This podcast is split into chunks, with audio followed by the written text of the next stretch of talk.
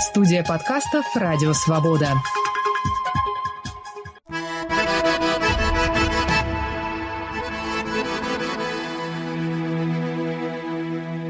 Салам алейкум! Здравствуйте! Вы слушаете очередной выпуск подкаста «Хроника Кавказа» с Вачигаевым. Сегодня у нас в гостях историк-кавказовед, профессор Института политических исследований Польской академии наук Пшемыслов Адамчевский. И мы поговорим сегодня о мемуарах Измаилбека Юзефа Петруцина Петрушевского, бывшего участником событий в регионе Северного Кавказа в 1917 по 1919 года.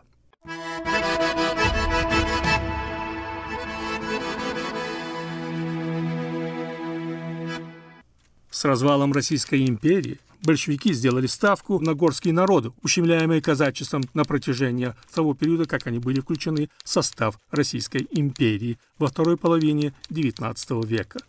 В результате две и без того недружеские силы столкнулись друг с другом. На Северном Кавказе практически начинается война всех против всех потому что в борьбе казачества с горцами были вовлечены, соответственно, и другие народы.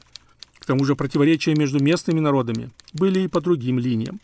Балкарцы постоянно сталкивались с кабардинцами, карачаевцев с черкесами, ингуши с осетинами, чеченцы с дагестанцами и так далее. В основе большинства противоречий практически всегда стоял земельный вопрос, вернее, малоземелье. Отсутствие земли у горцев на Северном Кавказе обостряло все внутриэтнические процессы, межэтнические отношения в регионе, поскольку хаос привел к полному отсутствию каких-либо примет власти и управления, Горская республика горцев Северного Кавказа не сумела стать базой для консолидации разрозненных народов региона. И именно поэтому интересно знать мнение тех, кто оказался здесь в качестве свидетеля происходящих исторических событий. Одним из таких и был поляк Измаилбек Юзеф Петруцин Петрушевский. Измаилбек Петруцин Петрушевский родился в Вильнюсе 14 сентября 1893 и получил имя Юзеф. С началом Первой мировой войны добровольцем уходит на фронт. В 1915 году уже становится унтер-офицером. 14 января 16 года ему присваивают звание прапорщика, которое в царской России считалось первым офицерским званием в годы Первой мировой войны получил крест ордена Святого Георгия четвертой степени и медалью Святого Георгия. Чуть позже за героизм, проявленный на фронтах, получает третью и вторую степень ордена Святого Георгия. Был также награжден орденами Святого Станислава и Святой Анны четвертой степени. С февраля 1917 года участвовал в событиях февральской революции в Москве, будучи членом Республиканского клуба офицеров. Сентябре он направляется на Кавказ, где проведет два неполных года. Уважаемый Пшемыслов, давайте начнем с того факта, что на Северном Кавказе сегодня многие, по крайней мере, преувеличивают участие поляков в судьбе Кавказского региона. Может быть, это связано с единичными случаями, как, например, оставившие очень много воспоминаний Теофил Лапинский, связанных с северо-западным Кавказом в истории Черкесии, или, может быть, какие-то другие единичные случаи, но, может, мы даже не знаем полной картины того, а, насколько было участие поляков в Кавказской войне. Это, это очень хороший вопрос. Э, для меня, как для исследователя в основном памяти и представлению об истории, это отличный пример того, как представление, имеющее подтверждение в источниках, которое возникло в XIX веке, сохранилось до наших времен. Это все из-за того, что это представление о, о поляках на Кавказе выгодно абсолютно всем. Ну, возьмем горцев. Да? Горцам доказывать, что в государстве Шамиля была религиозная терпимость. Но я этого, конечно, не отрицаю, потому что ну, знаем, что даже из воспоминаний поляков, что когда они переходили Шамилю, дезертиры из э, царской армии могли там кушать свинину или делать самогон, и никто не препятствовал, да. Но это то можно тогда потом говорить. Ну, смотрите, у, у Шамиля все отлично было, даже польские католики ему приходили.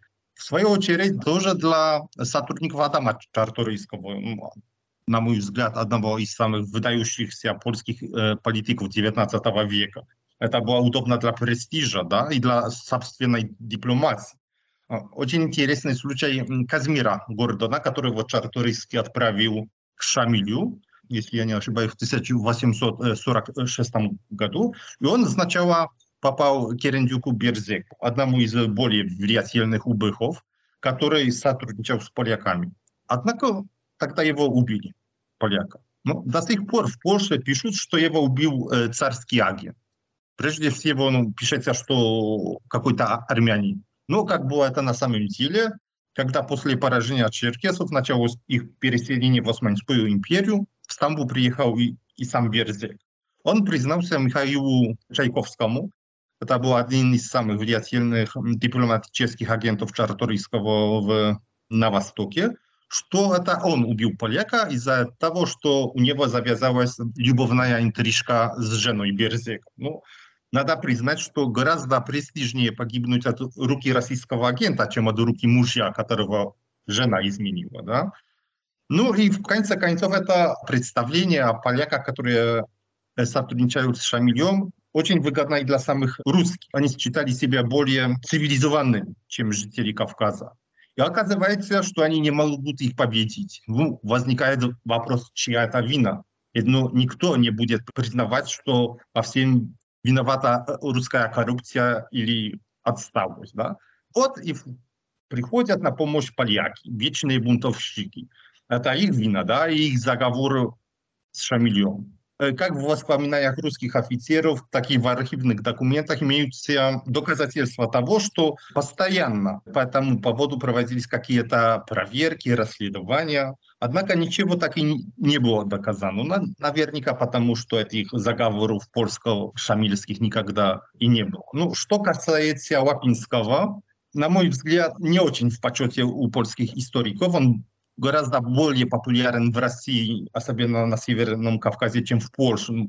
Стоит посмотреть на польскую и российскую Википедию. В польской там всего несколько предложений о Лапинском. В российской версии там гораздо больше информации о нем. Да? Можно тоже посмотреть на то, что э, книга, работа Лапинского о Кавказе но до сих пор не переведена на польский язык, хотя ну, Лапинский написал ее на немецком. Да?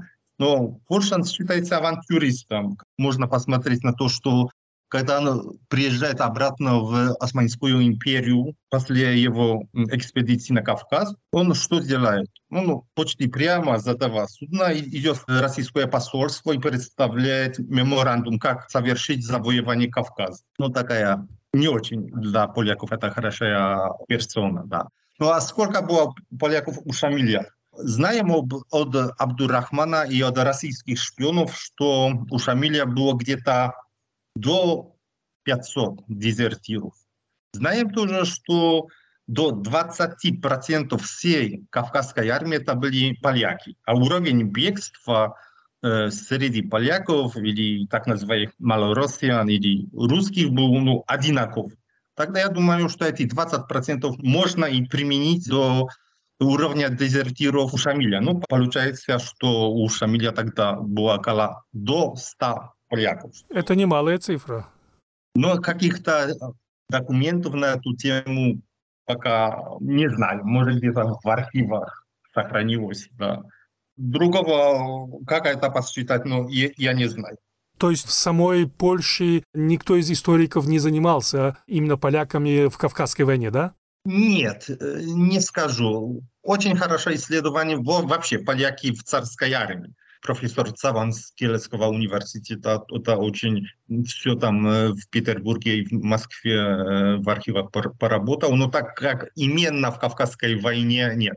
Очень серьезно исследовали все планы Чарторийского в отношении Кавказа. Это более-менее да. Но участие поляков в Кавказской войне в среди этих русских нет. Думаю, что еще надо много чего исследовать на эту тему. Вы как раз упомянули, что польских военных в Кавказской армии или вообще российской армии на Кавказе было порядка 20%. Да, это в 40-х. Почему польский офицер или солдат оказывался в царской армии? Это было принудительное, то есть это было обязательно для поляков, или же это все-таки выбирали армию по каким-то другим причинам?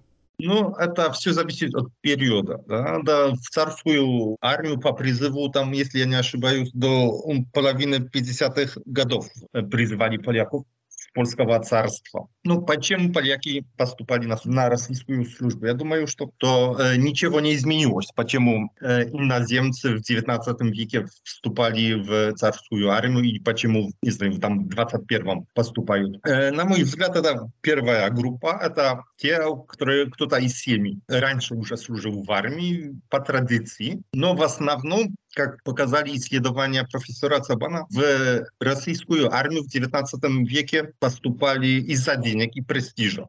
Это в основном где-то 80, ну, большинство поляков, которые поступило добровольно в российскую армию, они не зажиточных семей. Из-за денег тогда хотели и, и престижа, да, но считалось это престижной службой в армии. Уважаемый Пшемыслов, если мы вернемся к нашему герою, сегодняшнему герою, э, Петрутину Петрушевскому, почему так долго не было известно о нем российской науке, скажем так, исторических источников? Когда в Польше начали использовать его мемуары? Когда вы узнали о нем? Первым, кто нашел это, эти мемуары, это в 90-х. В 90-х годах профессор Кохановский из Варшавского университета издал э, какие-то фрагменты мемуаров Петрутина. Но тогда 90 это война чеченско-российская, и в Польше все, что касалось Чечни, это было очень интересно. И на фоне этого увлечения Чечней появились эти мемуары. Но потом как-то немножко все о них забыли. Я где-то 15 лет назад впервые услышал о этих воспоминаниях, потом пошел в архив, нашел эти воспоминания и подумал, что один из самых интересных польских источников начала 20 века о Кавказе и начал искать денег для изданий. Так получилось, что сначала я получил деньги на их перевод, мы их перевели на русский язык, потому русская версия этих мемуаров издали ее уже год назад, а польская версия только в этом году. Ну и так, благодаря моим коллегам, профессор Jakub Wojtkowiak z Poznańskiego Uniwersytetu i Georgi Mamulia из Парижа присоединились к моей работе, и получилась, думаю, довольно интересная книга о единственном поляке, который служил в отрядах Горской республики. Уважаемый Пшемыслов, многие, наверное, еще не успели прочитать и ознакомиться с этой совершенно интересной работой, на мой взгляд, по крайней мере, тем более касательно того, что иной взгляд мы читаем о том, что происходило э, в регионе. Конечно, это всегда бывает интересно. Единственное, тогда возникает вопрос, э, его имя – Измаил Бек. Почему Измаил Бек? Ну, знаем, что при рождении он был крещен, его звали Юза. Но когда он приехал на Кавказ и поступил уже потом в вооруженные силы Юга России. Где-то в 1920 году он принял ислам. Но почему Измаил Бек или польская версия Изм, Измаил Бек, почему именно это имя? Можно только догадываться. Знаем из его воспоминаний, что он очень увлекался Лермонтовым. Я думаю, что Измаил Бек это из Лермонтова, Измаил Бей. Он тоже представляет кабардинского князя, который сначала уезжает в Россию для получения военного образования, но впоследствии молодой Измаил Бей служит в российской армии, участвовал в войне с турками и был награжден за штурм Измаила. Да? И после возвращения в Черкесии он объявляет начало национальной борьбы с русскими. И храбрый князь возглавляет движение сопротивления. И думаю, что это мечта нашего Петрусина Петрушевского, да, что он сначала служит, поступает в царскую армию, а потом начинает борьбу с русскими. Но это только мои догадки, почему именно Измаилбек, а не другой имя. А когда он вернулся в Польшу, он продолжал быть э, Измаилбеком или все-таки вернулся обратно? Да, да, он до своей смерти в 1974 году он был мусульманином. Знаем во всех документах, э, он, когда возвращается в Польшу в начале 20-х годов, э, ему то, что он принял ислам, даже это препятствие dla поступления в польскую армию. Знаем, один документ сохранился из Лондона из 1940 года, то это присяга, который должен, чтобы поступить в эту польскую армию на Западе, он должен служить клятву. Да? И там все эти католические мотивы убраны так, чтобы они сохранились согласно законам ислама. Да? И и знаем, даже на его нагробе похоронен в Лондоне не сохранилось никаких католических или христианских знаков, только мусульманских. Знаем, что он до конца своей жизни остался при исламе.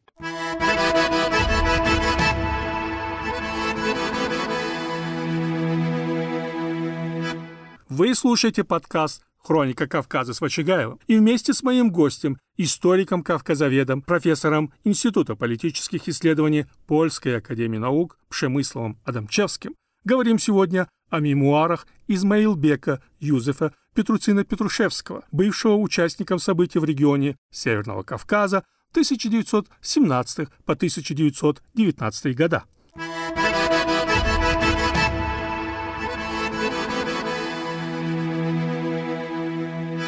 Уважаемый Шемыслов, как Петрушевский оказался в Чечне, в Дагестане, вообще на Кавказе? Он сначала все-таки поехал за Кавказ и оттуда переезжает в Чечню и Дагестан. Это было какое-то решение новых властей после развала Российской империи, или же это был э, какой-то посыл души, что он хотел принять участие где-то на окраине? В чем была причина? К сожалению, на этот вопрос очень сложно ответить, потому что не сохранились, или точнее, я не нашел документов, которые бы указывали, почему именно Кавказ. Э, знаем, что Петрутин хотел создать какой-то партизанский отряд. Когда он еще во время февральской революции находился в Москве, он предложил своим руководителям такой проект. И они его отправили э, на Кавказ, чтобы он там делал свои эксперименты. Но почему это именно Кавказ, сложно сказать. Только что, да, по приказу нашелся, как вы сказали, сначала в Грузии, потом его отправили во Владикавказ, и там начались его северокавказские приключения. Отряд он создал сначала среди ингушей, но не получилось, потому что началась следующая большевистский переворот.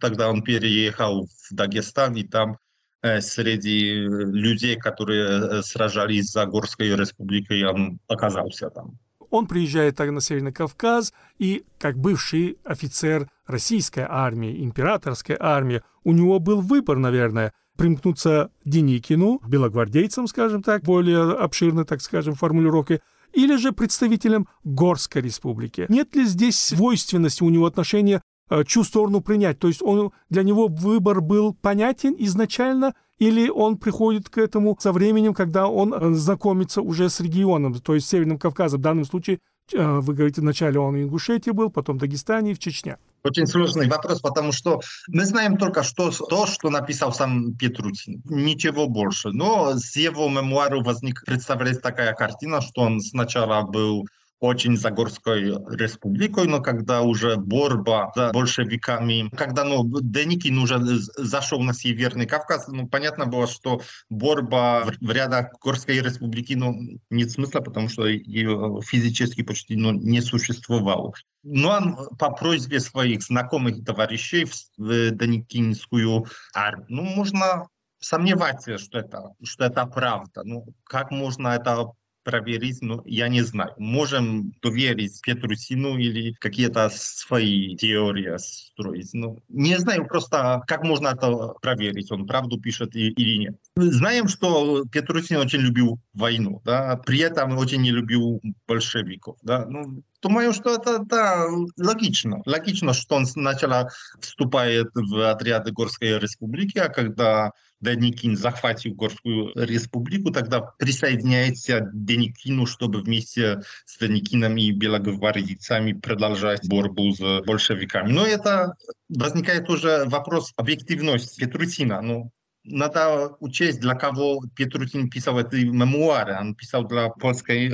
разведки, но он должен написать так, чтобы это было выгодно для польского читателя, который только что получил независимость от, от Российской империи, да, но не мог каких-то своих пророссийских или даже деникиновских симпатий писать о, о каких-то своих симпатиях в отношении Деникина. Да, это было бы неприемлемо для его польских товарищей. Уважаемый Пшемыслов, на сегодня мемуары Петрушевского практически единственные европейца, бывшего в регионе и описавшие события как свидетель. По вашему мнению, так как вы занимались его мемуарами, насколько вы находите его объективным? То есть вам есть чем сравнивать, то есть вы знаете материал и из других источников. То есть если сравнивать, если говорить о том периоде, э, мы имеем мемуары объективного человека? Следующий очень сложный вопрос, потому что я, как исследователь ну, не верю, что объективность существует. Так не верю тоже в какую-то правду или истину. Стремимся узнать что-то, но можем да, исследовать следующие документы, можем какой-то интересный источник найти, но сути истины, думаю, никогда не узнаем. Нет человека, который объектив. Все люди, какие-то у них свой опыт, свои знания, и на основе нашего опыта интерпретируем что-то, да, но Петрутин делает то же самое. Он интерпретирует какие-то действия каких-то людей, политиков, какие-то события, но это его интерпретация. Можем на основе своего опыта сказать, да, присоединяемся его мнению или нет. Я считаю, что это неправда, он что-то переувеличивает. На мой взгляд, он немножко, например, если возьму уже какой-то конкретный пример, я не соглашусь, например, с оценкой Петручина Коцеву. Он его очень там негативно представляет Коцева, а я думаю, что ну, Коцев как предатель, который делает все в пользу Деники. На мой взгляд, но Коцев пытался сделать то, что мог, чтобы сохранить какую-то независимость Горской республики. Не получилось. Вопрос, могло ли это получить независимость Горской республики? Слишком критикую Коцева. Но, на мой взгляд, Некоторые его воспоминания, особенно то, который пишет о своем пребывании в Москве во время февральской революции, ну, невозможно проверить. Эту правду пишет это выдумки Петрусина, потому что у нас нет документов на эту тему. Ну, вроде думаю, что его книга интересная, а надо иметь в виду, во-первых, то, что он пытался, когда писал эту книгу, притупить в отряды польской армии, что ему сначала не получалось. Писал это для польской разведки. И во-вторых, то, что это именно его интерпретация событий, с которыми мы можем согласиться или не согласиться. С некоторыми я соглашусь, что да, присоединяюсь к мнению Петрусина, а некоторые события, которые он описывает, или действия ну, можно по-другому это интерпретировать. Но это право каждого автора, который пишет собственную книгу. Да. Вы говорите, что он критикует Коцева, но в мемуарах своих он высказывается и о Чермоеве. Тем не менее, ни Бамат, ни Чермоев, ни тем более Коцев не говорят о встрече с польским офицером. Мне кажется, что первые лица Горской республики должны были как-то его отметить, если такого рода встречи происходили. Ну, думаете, можно такой э, вопрос поставить. Он тогда был какой-то влиятельной фигурой я думаю, не очень в 19-20. Это был какой-то прапорщик, который оказался на Северном Кавказе. И сколько таких прапорщиков встречалось с Коцевым? Думаю, довольно много, да? Вполне возможно. Но когда, например, чеченский шейх Али Митаев разоружает крепость Ведено, роль Петрушевского все-таки не маленькая. Он говорит, что он принимает. Да. То есть он все-таки, он не был каким-то простым свидетелем. Я думаю, что он был все-таки активным участником тех событий. Возникает да. уже вопрос, почему? Почему об, об нем никто не упоминает другой, да?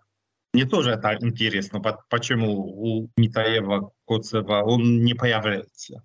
Единственный э, документ находится в архиве в Махачкале, но это рапорт Петрутина Петрушевского, который он наверняка написал в Тбилиси о том, как бы он организовал восстание уже после захвата Северного Кавказа большевиками. Ну и, и все. Больше документов я не нашел. Да я думаю, что она не очень еще исследование о работе Петрутина э, надо продолжать, и может кто-то найдет какие-то документы. Но в мемуарах северокавказцев его нет. Что для вас было самым интересным в этих мемуарах, лично для вас? Ну, этническая принадлежность автора. единственный поляк, который оказался на Северном Кавказе после февральской революции, который активно участвовал в создании независимости Северного Кавказа. У нас очень много мемуаров поляков, которые находились в разных э, точках России во время большевистского переворота, но мемуары Петрутина единственные мемуары поляка, который оказался на Северном Кавказе. И очень интересно было смотреть, как поляк чувствует, смотрит на все события, которые вокруг него создаются, да, когда он их интерпретирует. Есть ли доказательства, что он был как-то связан э, после своего отъезда с Кавказа, уже в Польше, с прометейским движением. Можно ли как-то его связать с ними, или это будет неправильно? Потому что его ответы польской разведки, оно как-то носит оттенок того, что он пытается, мне кажется, представить Северный Кавказ как зону интересов Польши. Не, может, я ошибаюсь? Да, участвовал в том смысле, как польский разведчик. Ну, знаем, что он сотрудничал минимум уже в 2020 году польской разведкой. Ну, документы на эту тему знаем из очень интересной книги «За свободу и независимость Кавказа», который издал Георгий Мамуля и Рамис Абдуталипов. Документ, который свидетельствует о том, что он сотрудничал в Стамбуле с Ахмед Ханом Мисербиевым, независимый чеченский политик, который во время Первой мировой войны там служил в дикой дивизии. Знаем, что из этой книги, из документов, которые появляются в этой книге, что Петрутин Петрушевский участвовал в создании комитета конфедератов Кавказа в 25 году, тоже из инициативы польской разведки. Знаем тоже, что поляки в том числе и Петрузин Петрушев сотрудничал с Хосровбеком Султановым, азербайджанским политическим деятелем, первым министром войны и генералом-губернатором Карабаха, жил в Турции, тоже участвовал в прометейском движении и сотрудничал с поляками. Тоже знаем, что в 27 году турки задержали Петрутина Петрушевского, посадили его в тюрьму на несколько месяцев, и после этого начинается самый загадочный период жизни Петрутина. Не знаем, что с 27 года по 940 год не знаем ничего о, о Петрутине Петрушевским, кроме того, что издал в 28 году свои мемуары. Но написал их в Париже. Тогда ну, получается, что после тюрьмы в Турции он переезжает в Париж, где жил какое-то время. Я нашел дальнейших родственников его жены и знаем, что его жена жила в Париже до Второй мировой войны. Ну и, вероятно, всего Петрусин Петрушевский тоже проживал до начала Второй мировой войны. Но никаких точных документов на его тему в этот период я не нашел. В начале 1920 года нужда большевиков в бензине, керосине и мазуте достигает своего предела. Ленин практически приказывает отбить Грозный у белых во что бы ни стало, не жалея ничьей крови. Борьба была бескомпромиссной, очень жестокой, кровавой. В действительности большевики были довольны, поскольку благодаря использованию панисламистских, очень популярных в то время на Кавказе лозунгов, они по существу делали дело установления советской власти в этом регионе чужими руками. Очень ловко, очень удачно использовали национальные противоречия. И за счет этого фактически смогли удержаться у власти, смогли привлечь к себе симпатии со стороны горского населения. Горская республика ушла в историю, и на смену ей приходит Горская Советская Республика. Но это уже из другой области истории, которой мы обязательно вернемся чуть позже. Для тех, кто хотел бы подробнее ознакомиться с обсуждаемыми вопросами в подкасте, рекомендуем работу нашего гостя Пшемыслова Адамчевского в соавторстве с Якубом Войтковяком и Георгием Мамуля «Воспоминания Измаилбека Юзефа Петруцина Петрушевского как источник по истории февральской революции и войны на Кавказе 1917 по 1919 года. Варшава, 2022 год.